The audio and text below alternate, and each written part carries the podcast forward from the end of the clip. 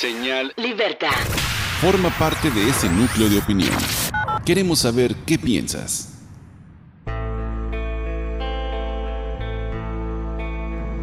Fronterizos, no se asusten. Mejor tomen conciencia de esta nuestra realidad y tomen en cuenta lo siguiente para cuando tenga que ir a votar o para cuando tenga que evaluar lo que le ofrecen los candidatos que le dicen que le, da, que le ofrecen hasta lo que no en las campañas electorales. Pónganme atención.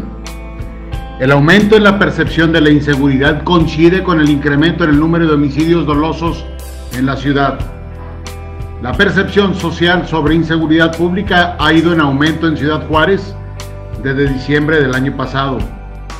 La encuesta nacional de seguridad pública urbana que realiza cada tres meses el Instituto Nacional de Geografía Estadística, el INEGI, revela que el 70.4% de los habitantes de esta frontera se sienten inseguros.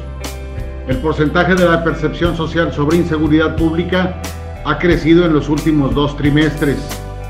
En diciembre de 2016, el porcentaje de la percepción de inseguridad marcaba 55.4. Ha tenido un aumento en la encuesta de marzo a 64.2 y en la última, en la última evaluación en junio de 2017 aumentó hasta 70.4%. Este aumento de la percepción de inseguridad coincide con un aumento en el número de homicidios que se han registrado de manera dolosa. En estadísticas del Observatorio Ciudadano el número de homicidios comienza a elevarse en el último trimestre del año pasado. Suman 187 en aquellas fechas. El primer trimestre de este año se registraron 218 homicidios.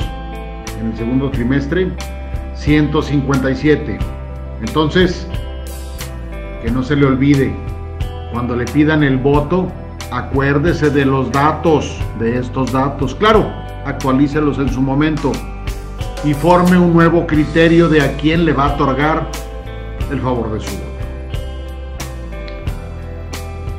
Pues él solo sabe a qué viene a Chihuahua.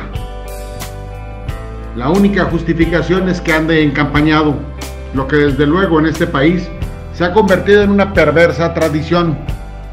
Pues para que tenga un parámetro, puede traer un libro en la mano y eso le alcanza para recorrer el país como lo hace el aspirante panista Rafael Moreno Valle. Y no pasa nada. Miguel Ángel Malcero, gobernador de la Ciudad de México, vino a Ciudad Juárez vino a traer patrullas y a una reunión con empresarios y de ahí se fue vía aérea a Parral, donde va a estar hoy en las jornadas villistas. ¿Y de dónde le salió el espíritu revolucionario al señor Mancera? La mayoría lo señala con índice de fuego cuando dicen que todos son iguales con independencias del partido que representen. Originalmente Mancera iba a ir a Chihuahua Capital, de última hora canceló por cuestiones de agenda, aunque en realidad no consiguieron el quórum necesario para reunirse con un grupo de 30 empresarios, los que desde luego se cotizan pues en billetes verdes. Pablo Espinosa, el colega, hace una aclaración no solicitada. Dice que pese a que integra el frente anti Omar Bazán eh, y dirigencia del PRI, no aceptaría ser el segundo de Lilia Merodio en caso de que la senadora ganara la presidencia del partido por lo publicado por el secretario de Educación en tiempos de César Duarte, va con todo y por todo, todo es la presidencia del Comité Directivo Estatal del PRI. El pero entonces, ¿para qué hacer alianzas? O tal vez presupone que el resto se unirían a su proyecto. El profe Miguel Ángel González declinó ayer y de parte de su despedida aquí se la leo habría manifestado la intención de participar en la contienda para tener el honor de encabezar los esfuerzos de mis compañeros de partido al ser presidente estatal del PRI, dijo. Manifiesto mi inconformidad por la forma poco política en que el Fernando Moreno Peña, delegado del Comité Ejecutivo Nacional, ha desempeñado su papel.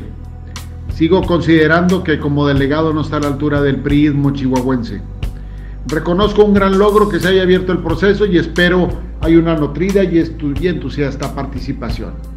Y Babay declinó. Y hablando del pastel y del botín que se juega, Fermín Ordóñez le empezó a poner más leña al fuego. ya decidió irse a recorrer los municipios del noroeste del estado con la intención de decirles a los presidentes de los comités municipales que no bajen bandera, que la cosa se va a poner fea, pero es cuestión de tiempo. Desde varios municipios de la zona serrana, tanto Fermín como Lilia Merodio ya le están diciendo a su gente que no se dejen amenazar por el grupo del delegado Fernando Moreno. Que aguanten la carrilla y a todos le digan que sí en esa zona donde andan más asustados que con el clan del delegado del mismo 80. Y por cierto, Lilia Merodio ya formalizó su licencia ante el Senado para dedicarse el 100% de su tiempo a buscar, a buscar el PRI estatal. Así las cosas. Soy José Acosta Salcido y estoy en Señal Libertad.